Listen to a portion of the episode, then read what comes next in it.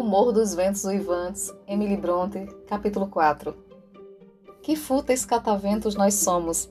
Eu, que tinha decidido manter-me afastado de todo convívio social e agradecia a minha boa estrela ter finalmente me estabelecido em um local onde isso era quase impraticável, eu, um pobre coitado, depois de lutar até a noite com a apatia e a solidão, fui por fim obrigado a arriar a bandeira.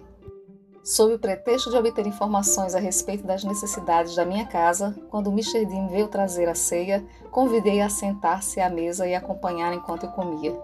Esperava de coração que ela se revelasse uma fofoqueira e que ou me deixasse animado ou me levasse a dormir com a sua conversa. A senhora morou aqui por bastante tempo, não é? Comecei. Acho que me falou em 16 anos. 18, senhor. Vim quando a minha patroa se casou para atendê-la depois que ela morreu, o patrão me manteve aqui como encarregada da casa. De fato, seguiu-se uma pausa. Temi que ela não fosse uma tagarela, a menos que se tratasse de seus próprios assuntos e esses dificilmente me interessariam.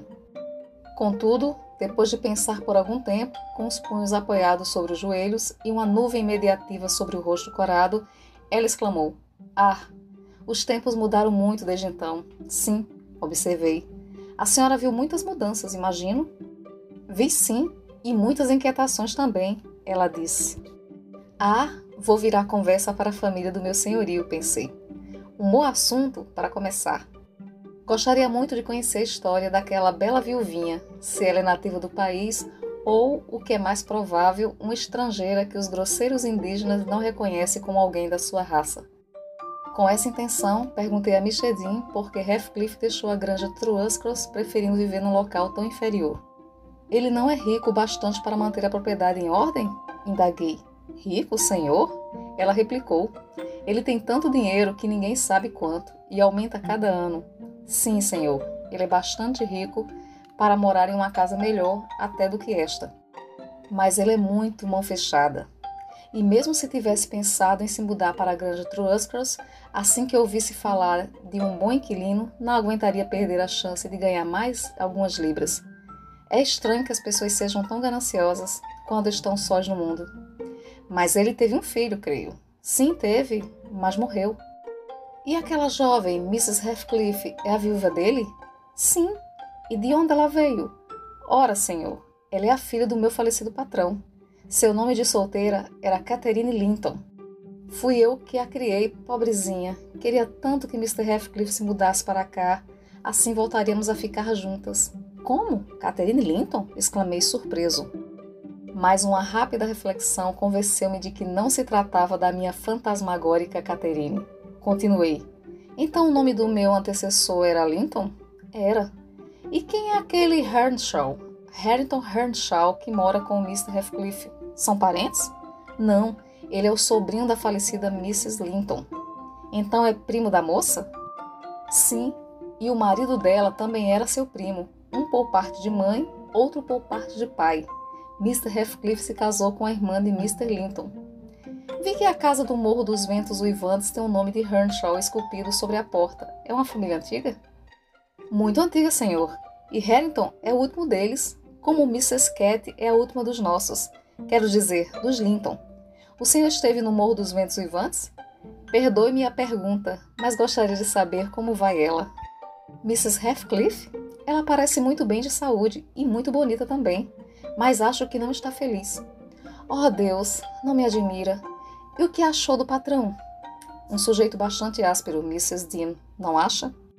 Áspero como um serrote e duro como uma pedra. Quanto menos se misturar com ele, melhor. Ele deve ter tido alguns altos e baixos na vida para tornar-se tão grosseiro. A senhora sabe algo da sua história? Ele é como um cuco, senhor. Sei tudo sobre ele, exceto onde nasceu e quem eram seus pais, e também como conseguiu fazer fortuna. Harrington foi expulso como um filhote de passarinho. Aquele pobre rapaz é o único em toda a redondeza que não sabe o quanto foi enganado. Bem, Mr. Dean, seria um ato de caridade contar-me algo sobre os meus vizinhos. Sinto que não conseguirei dormir se for para a cama. Faça-me o favor, sente-se e converse uma hora comigo. Oh, certamente, senhor. Vou só buscar minha costura e ficarei o tempo que quiser. Mas vejo que pegou um resfriado, está tremendo. Deve tomar um pouco de mingau. Assim melhora logo. A boa senhora saiu apressada e eu me aproximei do fogo. Senti o rosto arder enquanto o corpo tremia. Além disso, meus nervos e cérebro estavam agitados como uma ponta de febre. Não me sentia desconfortável, mas estava um tanto temeroso, como ainda estou, de sofrer as sérias consequências dos incidentes dos últimos dois dias. Mr. Dean retornou então com uma tigela fumegante e uma cesta de costura. Colocou a tigela na grade junto à lareira e puxou a cadeira, evidentemente satisfeito de me ver tão sociável. Então começou sem esperar novo convite para contar sua história. Antes que eu viesse morar aqui, estava quase sempre no Morro dos Ventos Uivantes, pois minha mãe fora ama de leite de Mr. Ridley Herschel, o pai de Harrington, e eu me acostumei a brincar com as crianças. Levava recados também, ajudava a cortar o feno e andava sempre pela fazenda, pronta para fazer qualquer coisa que me mandassem. Numa bela manhã de verão, era o começo da colheita, lembro-me bem. Mr. Earnshaw, o antigo patrão, desceu as escadas vestido com roupa de viagem. Depois de determinar a Joseph a tarefa judia, virou-se para Ridley, para Cat e para mim. Eu estava sentada com eles, tomando mingau, e disse, falando com o filho: Então, meu rapazinho, vou para Liverpool hoje. O que quer que eu lhe traga? Pode pedir o que quiser, desde que seja pequeno, pois vou e volto a pé.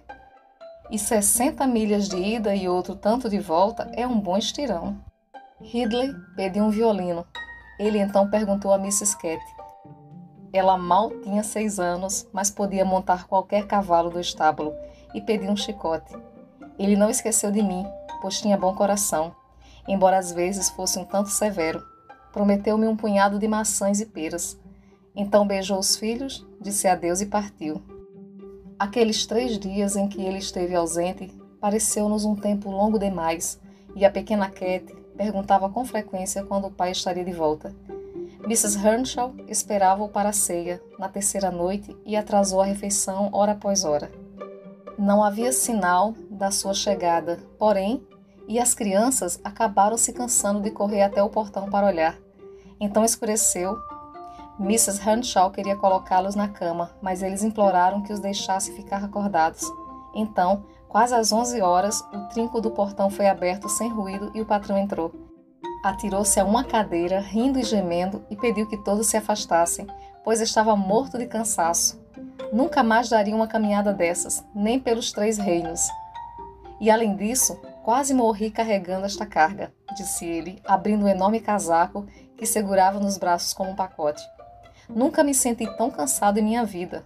Olha aqui, mulher deve receber isso como uma bênção de Deus, embora ele seja quase tão escuro como se fosse enviado pelo diabo.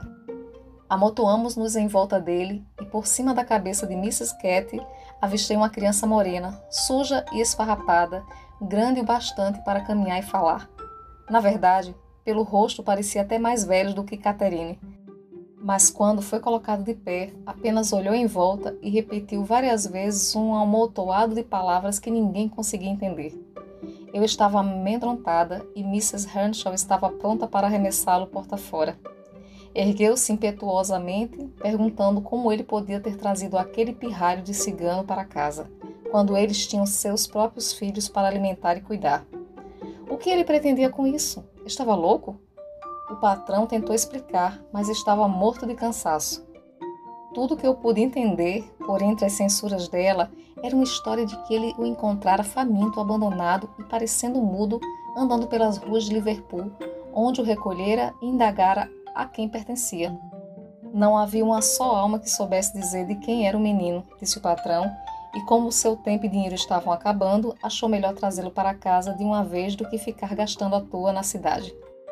Bem, a conclusão foi que a patroa acabou por se acalmar e Mr. Earnshaw me disse para lavá-lo, vesti-lo com roupas limpas e colocá-lo para dormir com as outras crianças.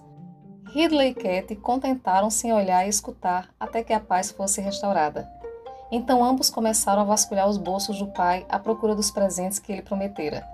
Ridley era um rapaz de 14 anos, mas quando pegou no bolso do casaco os pedaços do que tinha sido um violino, desatou a chorar em altos brados. E Cat, quando descobriu que o patrão havia perdido seu chicote enquanto cuidava do estranho, mostrou seu humor arreganhando os dentes e cuspindo naquela coisinha estúpida, e em troca recebeu um tapa do pai, para aprender a ter bons modos. Os dois se recusaram terminantemente a partilhar a cama com aquela coisa ou até mesmo o quarto.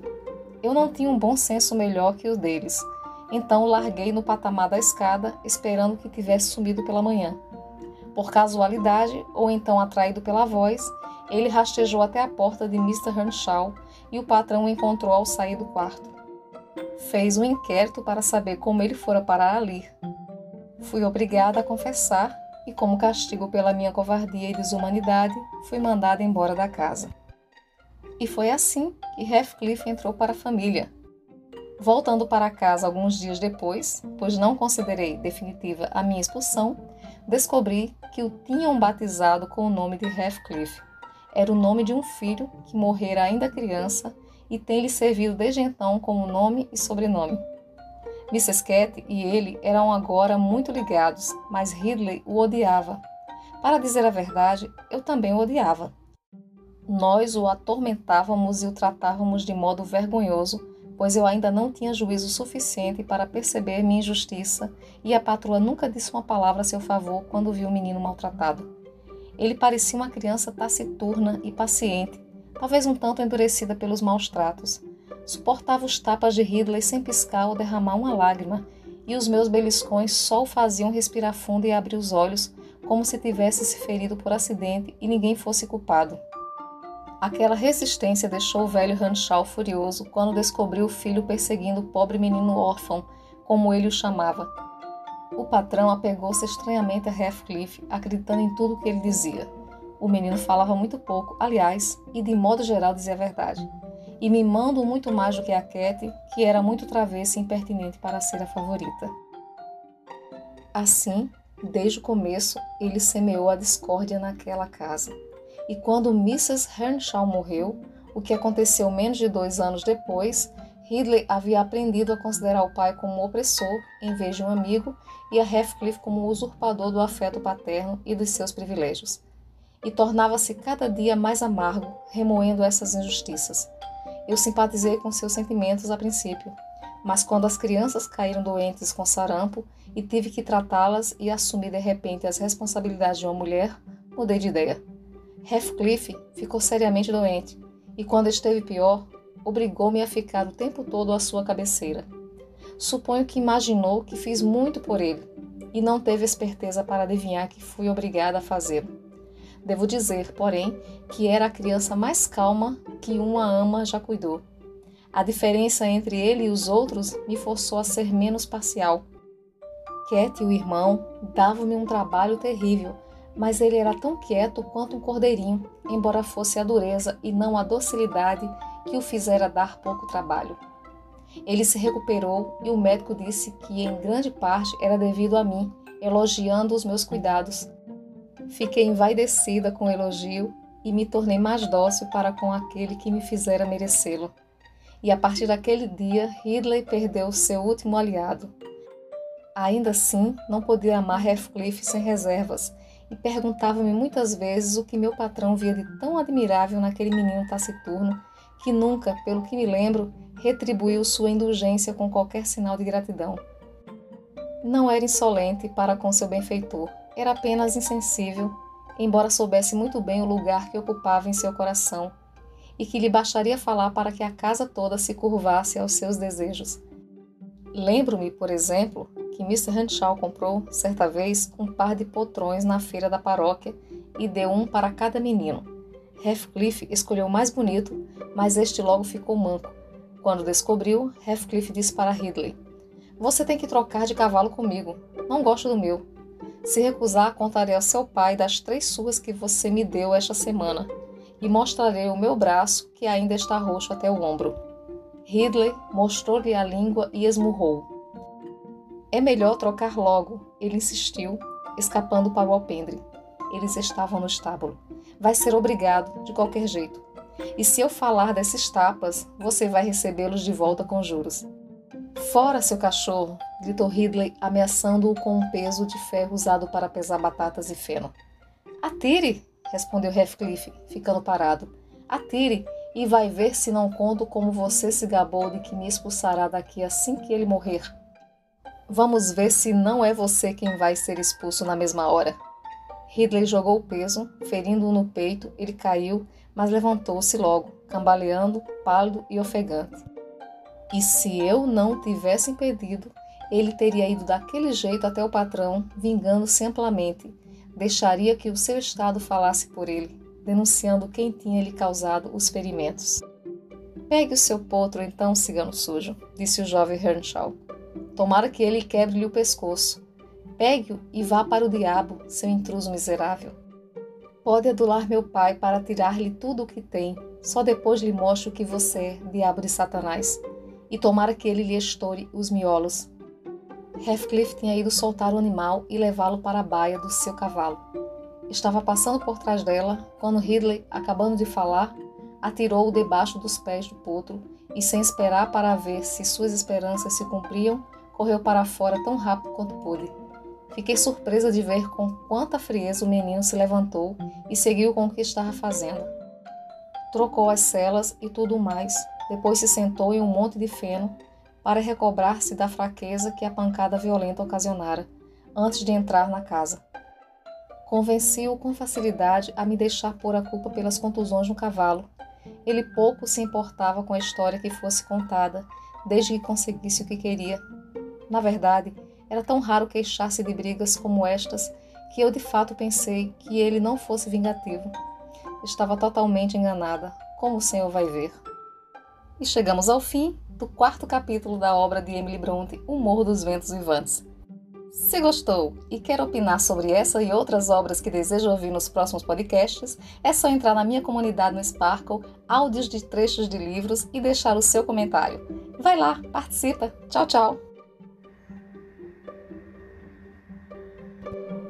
Thank you.